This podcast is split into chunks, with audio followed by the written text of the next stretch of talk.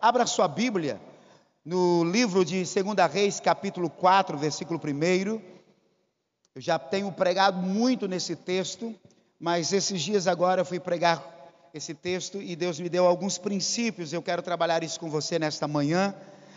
2 Reis, capítulo 4, versículo 1.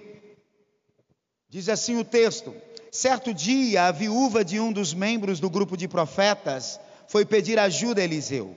Meu marido que o servia morreu, e o Senhor sabe como ele temia o Senhor.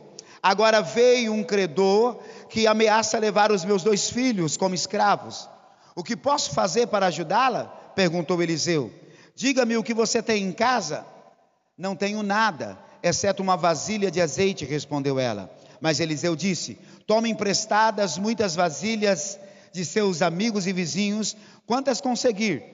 Depois entre em sua casa com seus filhos, feche a porta, derrame nas vasilhas o azeite que você é, derrame nas vasilhas o azeite que você tem e separe-as quando estiverem cheias. A viúva seguiu as instruções de Eliseu, seus filhos traziam as vasilhas e ela as enchia. Logo todas estavam cheias até a borda. Traga mais uma vasilha, disse ela. Traga mais uma vasilha, disse ela a um dos filhos. Acabaram as vasilhas, respondeu ele, e o azeite parou de correr. Quando ela contou ao homem de Deus o que havia acontecido, ele lhe disse: Agora, vendo o azeite, pague suas dívidas você e seus filhos poderão viver do que sobrar. Amém. Nesta manhã eu quero colocar como tema princípios para viver um novo ciclo. Quantas pessoas desejam viver um novo ciclo da vida? Quantas pessoas, principalmente em alguns momentos, eles dizem assim: nossa, numa porta nova que se abriu. Nossa, agora eu vou começar num novo emprego. Ele diz assim: Eu quero esquecer das coisas que para trás ficam. Eu quero agora, a partir desse novo emprego, viver um novo ciclo. A partir do dia em que ele é, no, no dia do seu aniversário, ele também diz: Nossa, agora. Ah, eu estou, no meu caso, né, estou com 49 anos, aí eu estou assim, bom, ah, em setembro, daqui oito meses, eu vou chegar a meio século. Olha só que coisa bonita. Meio século. Vou estar completando 50 anos. Então eu quero fechar um ciclo e abrir um novo ciclo para a minha vida. E aí eu já começo a planejar. E eu tenho o hábito de planejar, pelo menos a minha vida pessoal, em uma década. E então vou fechar uma década da minha vida e vou abrir uma nova década. E aí eu estou me programando para eu me comportar e alcançar coisas para a nova década. Eu não sei você, como você fecha ciclos e abre ciclos, pelo menos no seu emocional, mas eu tenho esse hábito. E a grande maioria também faz isso. E algumas vezes, quando a gente entra em uma angústia, em uma dor, em perdas, a gente diz assim: até quando vai isso? Na verdade, a gente começa a abrir a partir de uma experiência dolorosa, a gente começa a abrir um ciclo de dores e perdas. Porque algumas coisas ainda não resolvidas no passado, por causa daquela nova experiência de dor, a gente começa a abrir ou fazer lembrança de todas as dores do passado e a gente somatiza essa dor e parece que a nossa vida é uma vida de dores. E nesta manhã eu quero, em nome de Jesus, ser instrumento de Deus para dizer para você: Deus tem preparado um novo ciclo para a sua vida. Quantos querem um novo ciclo? Vamos então aprender alguns princípios para o novo ciclo. O primeiro, o primeiro princípio para eu estar no novo ciclo é 2 Reis capítulo 1, versículo 4, aliás, 2 Reis, capítulo 4, versículo 1 diz assim: Certo dia a viúva deu de um dos certo dia a viúva de um dos membros do grupo de profetas foi pedir ajuda. Para quem que ela foi pedir ajuda? Para Eliseu.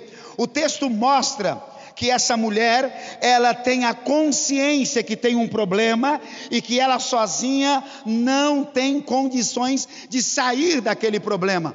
Primeiro princípio: ter consciência de que sozinho você não vai vencer. Sozinho você não vai abrir um novo ciclo. Sozinho você não vai sair do estado que você está. Esse é o primeiro princípio. Eu preciso reconhecer que preciso de ajuda. Tem pessoas que não gostam de ajuda, sim ou não, gente?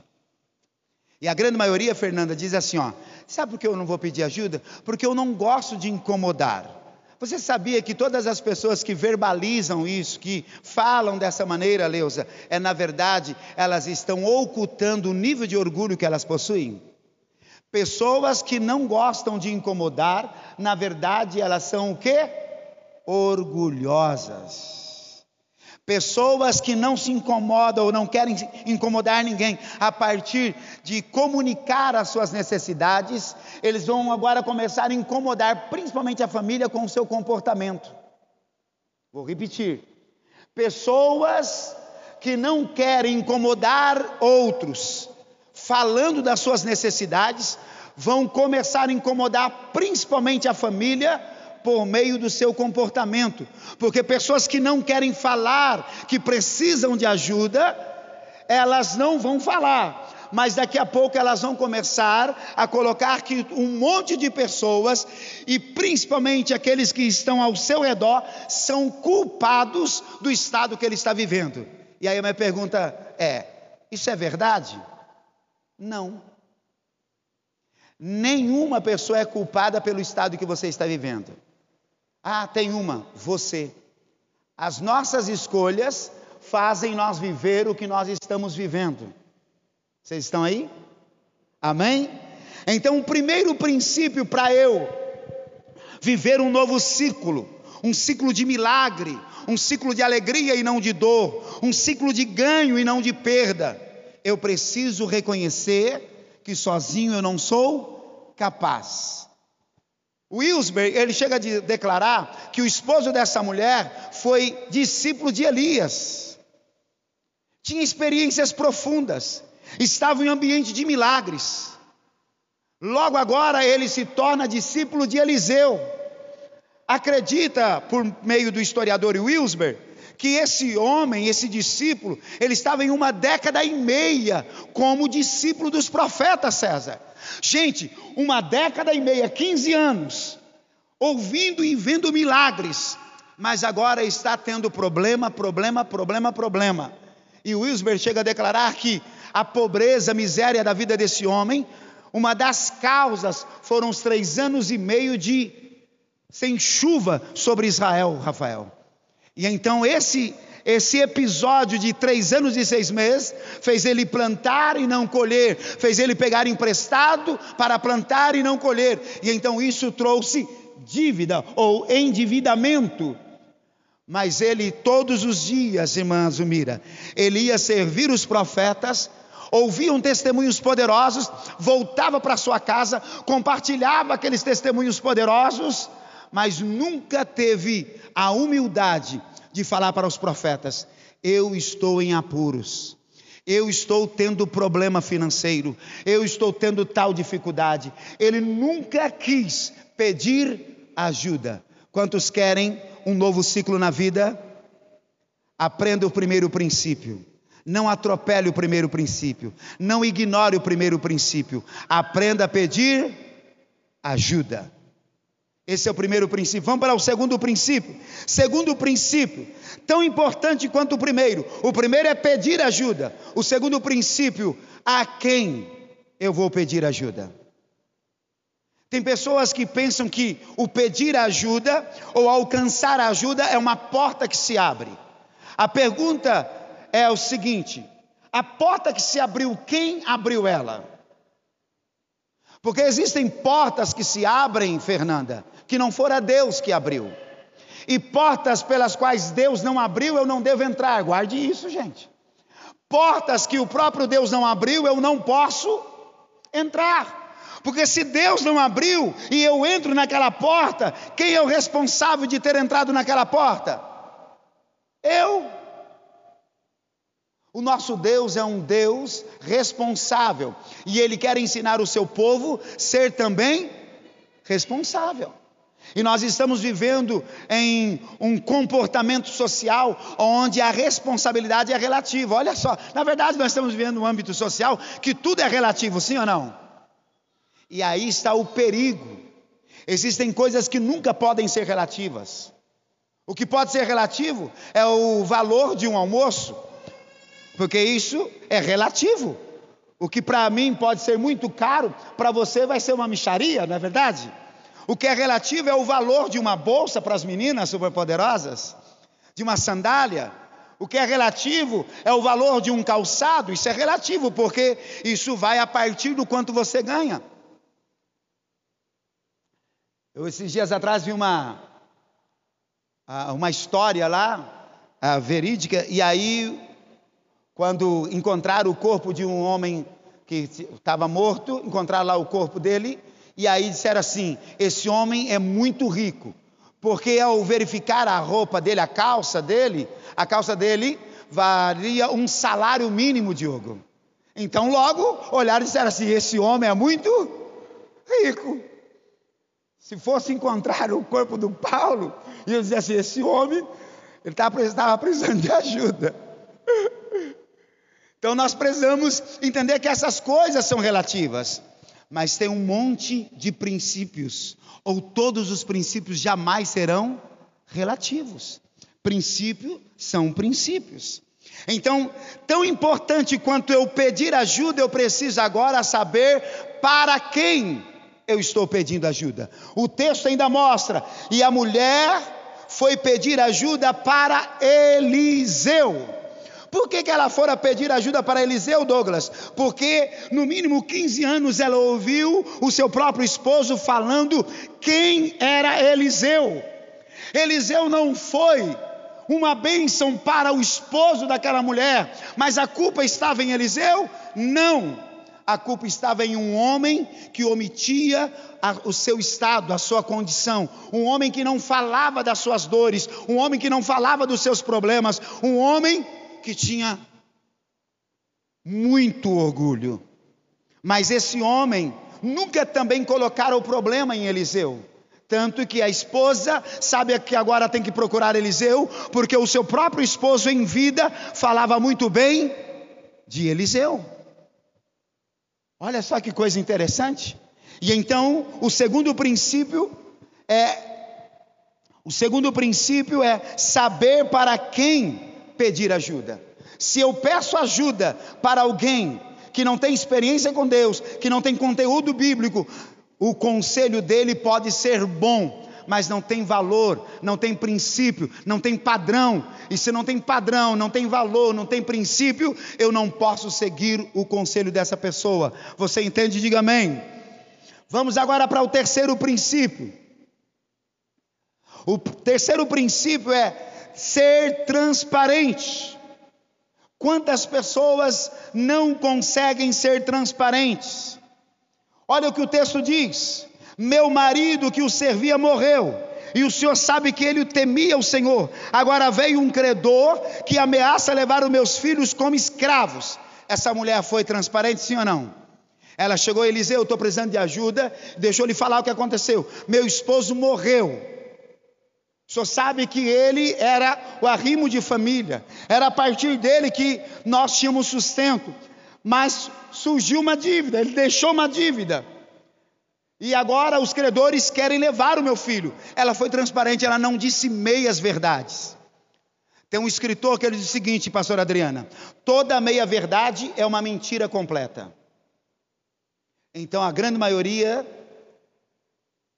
que gostam de meias verdades, na verdade ele é uma mentira completa. Vocês estão aí? Então nós percebemos essa mulher tendo transparência. Nós precisamos falar os fatos. Nós precisamos falar com clareza, trazer transparência. Onde não há transparência, Satanás reina, gente. Nós precisamos ter essa compreensão. Onde não houver luz, quem reina nesse lugar? Satanás. Não é com jejum, com oração, com campanha que nós vamos vencer Satanás, porque ele é o Senhor das trevas. Onde não houver luz, quem reina ali é Satanás. Agora, onde reina a luz, Jesus é o Senhor. É preciso ser transparente falar os fatos, não é falar assim, olha então, bispo, olha bispo, olha pastora Neuza, olha pastora Adriana, olha líder fulano, olha, estou passando por uma luta e fala meia verdade. Nunca tem transparência. Essa mulher foi transparente. Primeiro, terceiro, terceiro princípio, ser transparente, falar com, com clareza, sem omitir os fatos. Eu não posso omitir os fatos, eu preciso falar com clareza. Quarto princípio: reconhecer o que tenho e o que sou. Reconhecer o que eu tenho e o que eu sou, e que isso não é suficiente. Nós precisamos compreender que no reino de Deus as coisas nunca vão acontecer por meio das minhas habilidades, por meio da minha capacidade. No reino de Deus não há lugar para Meri, meri, meri, meritocracia. Acertei? Meritocracia, acertei? Não há lugar. As coisas não acontecem porque eu sou, as coisas não acontecem porque eu faço, as coisas acontecem porque Ele é, as coisas acontecem porque Ele faz, as coisas são porque Ele é. A gente precisa entender isso e colocar exatamente isso diante de Deus. E esse quarto princípio é tão importante quanto os primeiros. Reconhecer o que eu tenho e o que eu sou não é suficiente. Está no verso 2. Eliseu diz: Diga-me o que você tem em casa. E ela declara: Não tenho nada, exceto uma vasilha com um pouquinho de azeite. E ela está declarando: E o que é isso? Perto de todo o problema que eu tenho, eu tenho uma dívida enorme e o que eu tenho é uma vasilha pequena com um pouquinho azeite. Isso não é nada, isso é insuficiente. Fique tranquilo, porque a sua insuficiência, na mão de Deus, vai transbordar. A sua insuficiência na mão de Deus vai abençoar não só a sua vida, mas vai abençoar a sua geração, vai abençoar a sua casa. Agora, a sua insuficiência precisa estar onde? Na mão de Deus.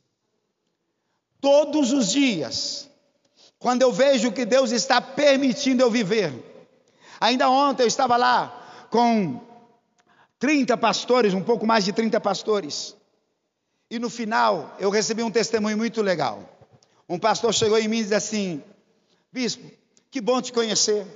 O senhor sabia que Hoje que eu fiquei sabendo que o senhor é o presidente do conselho, porque a reunião começa com fulano de tal, outro canta, outro prega, e no final que o senhor deu uma saudação. O senhor não é centralizador e o seu nome nem aparece. Mas como Deus tem te honrado e se prepare. Ontem eu recebi três palavras proféticas extraordinárias de Deus.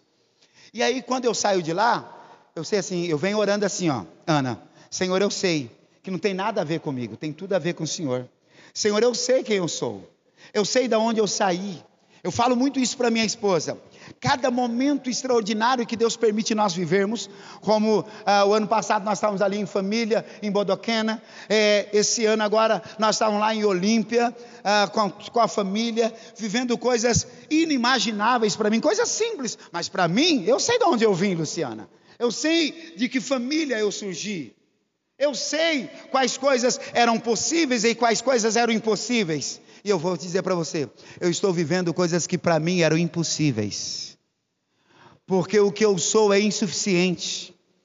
O que eu sou e o que eu tenho não me dá, não me dá condição para ser o seu pastor mas o que eu sou, o que eu tenho, está na mão dele, e é por causa dele que ele me colocou aqui para te pastorear e te dar princípios para essas coisas acontecerem na sua vida. Gente, a prática de princípios vão te levar a lugares extraordinários. Deus te falar algo que Deus ardeu no meu coração ontem.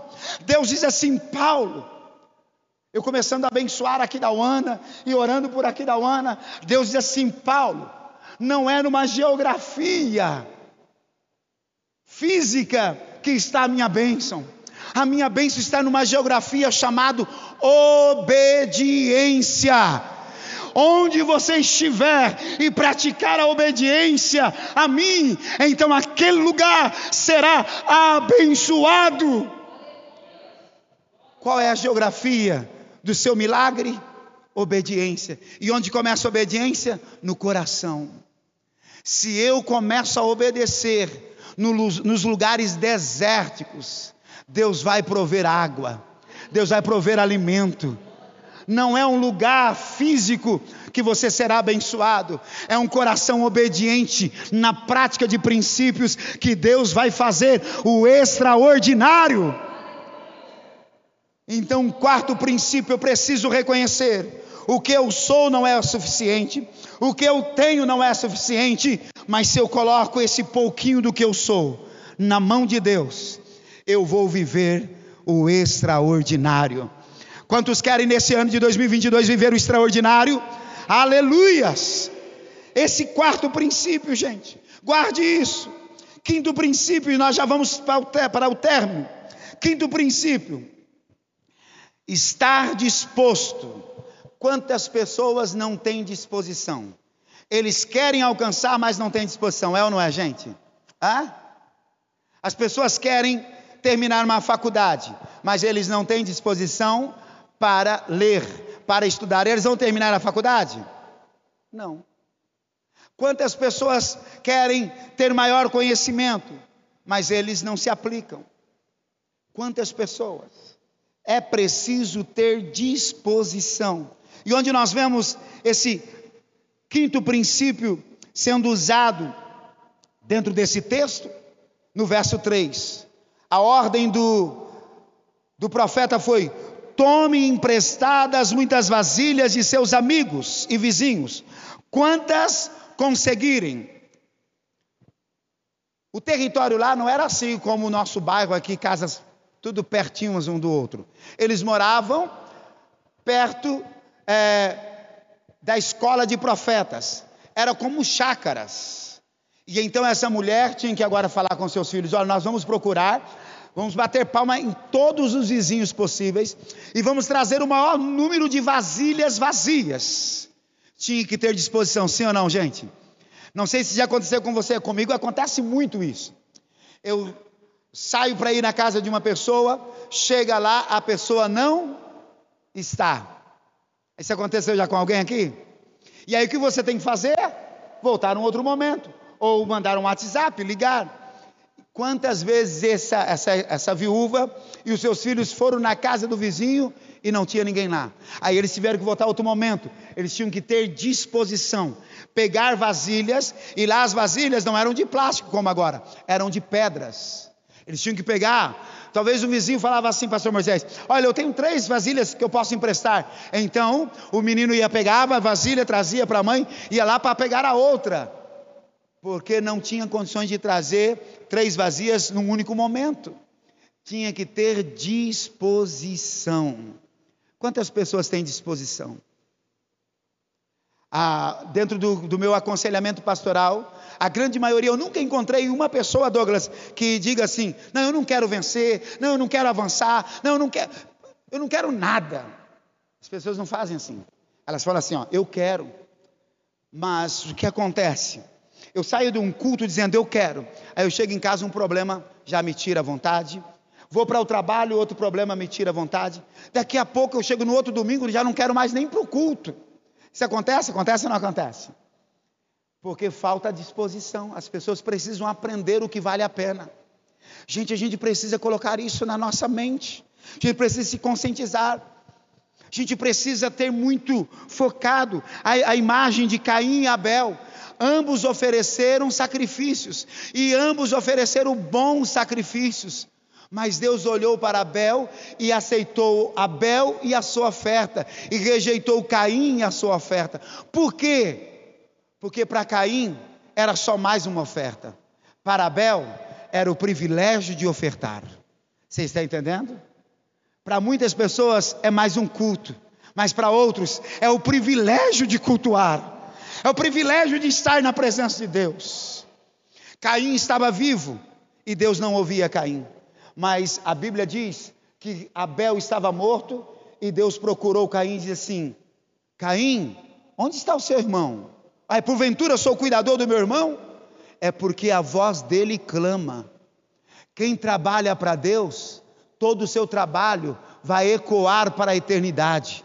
Homens que trabalham para homens e valorizam mais o trabalho para homens, eles não vão ecoar na eternidade. O que tem de crente que nunca vão ecoar na eternidade, porque eles são muito intensos no trabalho, mas são poucos intensos ou nada comprometido com as coisas de Deus.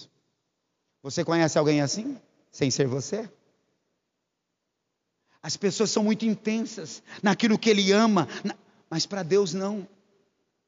A gente precisa, nesse ano de 2022, ser mais intenso para Deus, ter mais disposição para Deus.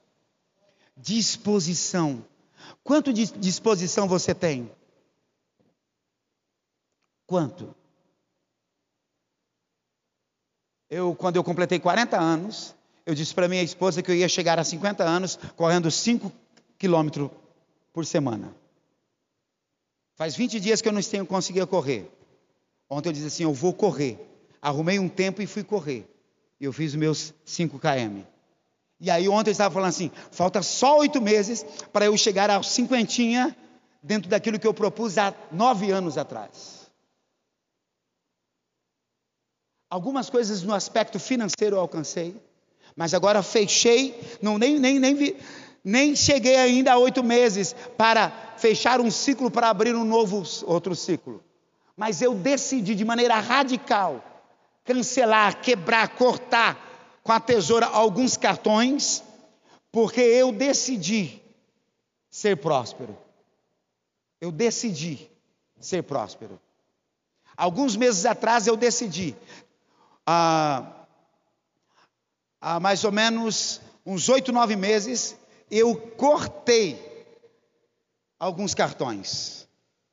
Agora eu só tenho um único cartão que é para compra dos livros, dos livros da UDF, porque lá é, ou você tem cartão ou você paga à vista. Decidi isso. São decisões, disposição para aquilo que eu decidi, que vai me levar a um novo ciclo. Mas as pessoas decidem, mas não têm disposição. Vocês estão aí? Quanto você tem de disposição para ser o melhor esposo, para ser uma melhor esposa, para ser o melhor filho, para ser o melhor cristão, para ser o melhor funcionário? Quanto você tem de disposição? Quanto? Quanto você tem de disposição? Nós estamos no início do ano, quanto você tem de disposição para ler? Eu estou lendo. Eu propus no meu coração ler dois livros mês. Já li um, da pressão ao propósito do T.D. Jakes. E agora estou terminando um outro, A Cura da Alma, um manual para conselheiros, do Abner Morilas. Amanhã não vou terminar, mas terça-feira terminei ele. E estou lendo a Bíblia. Quanto você tem disposição?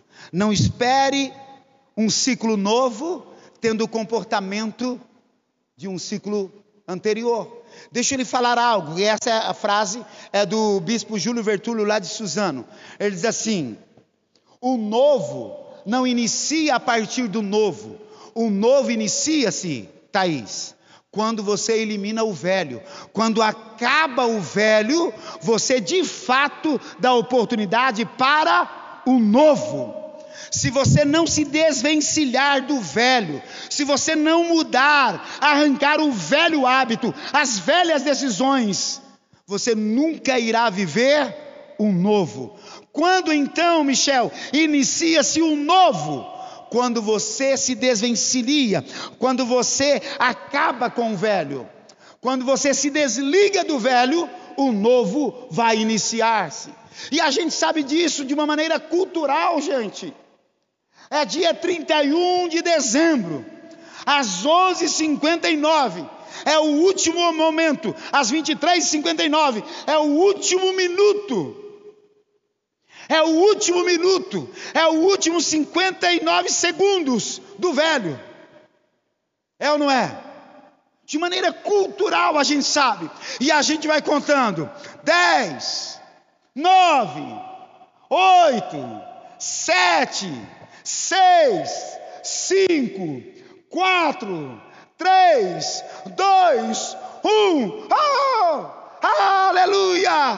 Feliz ano novo, feliz ano novo. É assim ou não é, gente?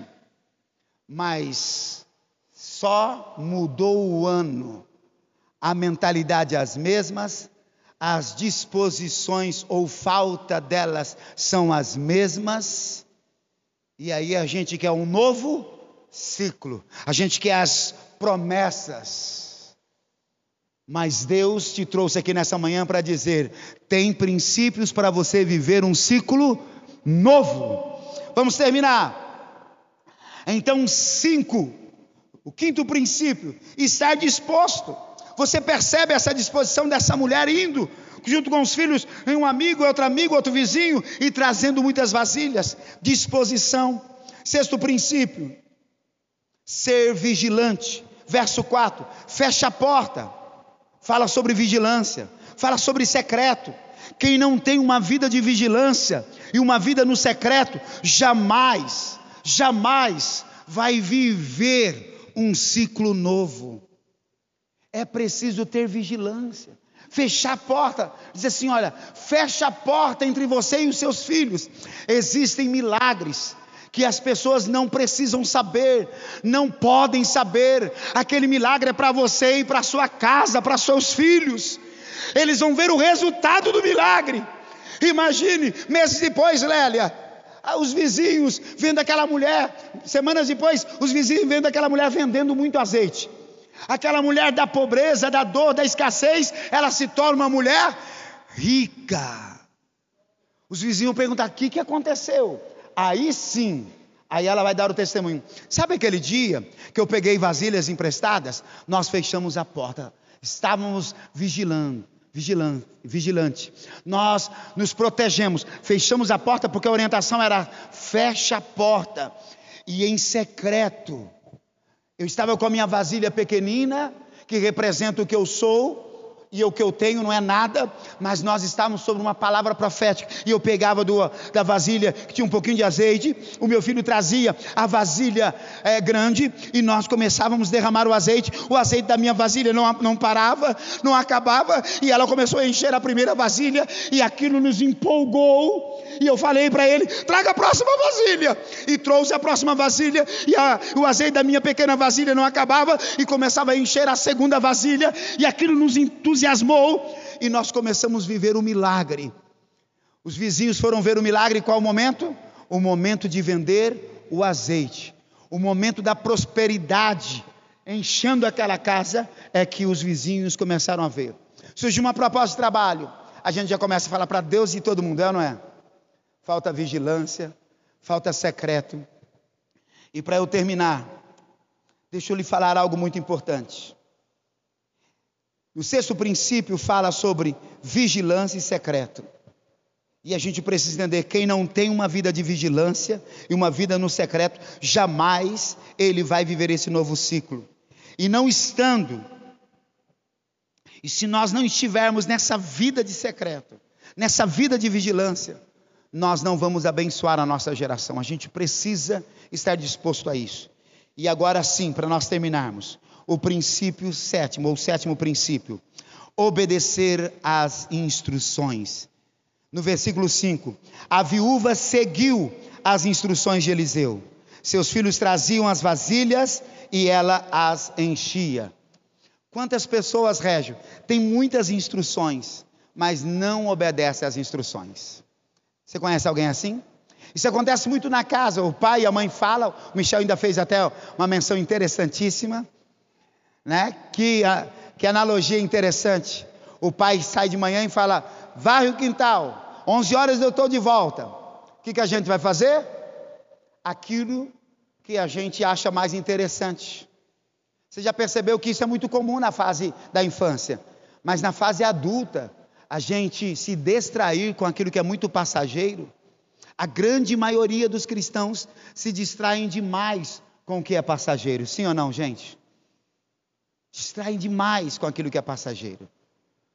Nós precisamos seguir as instruções. E o texto diz assim: E a viúva seguiu as instruções de Eliseu. Aqui fala em seguir as instruções e revela também que o nosso Deus é um Deus hierárquico. Nós precisamos obedecer às instruções e compreender que o nosso Deus trabalha por meio da hierarquia. Amém? Quem era a maior autoridade daquela casa? Diga a viúva. Quem era a maior autoridade daquela casa? A viúva, a mulher. O homem morreu. Quem era a autoridade? A viúva, a mulher, a mãe. Então, olha só, ela seguiu as instruções, fechou a porta, disse: Filho, traga a vasilha. E aí ela a enchia. Por que ela não trazia vasilha para os filhos encher, Lélia? Porque Deus trabalha com hierarquia. Seguir instrução, mas não honrar, não se submeter, não obedecer uma hierarquia, não estar ouvindo uma voz hierárquica, não vamos viver um novo ciclo. Quanto você tem ouvido a voz do seu pastor? O quanto a voz do seu pastor te dá direção, te dá limites. Você precisa entender isso. Olha só, a bênção veio porque a mãe falava: traga vasilha. O menino trazia vasilha e quem enchia a vasilha? A mãe. A mãe que despejava o milagre na vasilha vazia que o filho trazia. Você pode ser a vasilha vazia. E você precisa entender quem Deus vai usar para encher os departamentos vazios da minha vida? Autoridade, liderança. Tem gente que não gosta desse movimento, mas é um problema seu, você precisa resolver isso. Alguém no passado feriu a imagem de liderança e você precisa resolver isso para você andar debaixo de liderança. E eu quero terminar orando por você agora. Mas eu quero que você guarde esse versículo que eu vou ler agora, Isaías, capítulo 54, verso 3. Eu quero declarar esse novo ciclo para a sua vida. Olha só que Isaías 54, versículo 3 diz: Pois logo você transbordará para todos os lados, seus descendentes ocuparão outras nações e povoarão as cidades arruinadas. Deus vai mudar a sua geração a partir de você é a partir da sua vida que Deus vai abençoar a sua geração. E aqueles que creem, digam amém.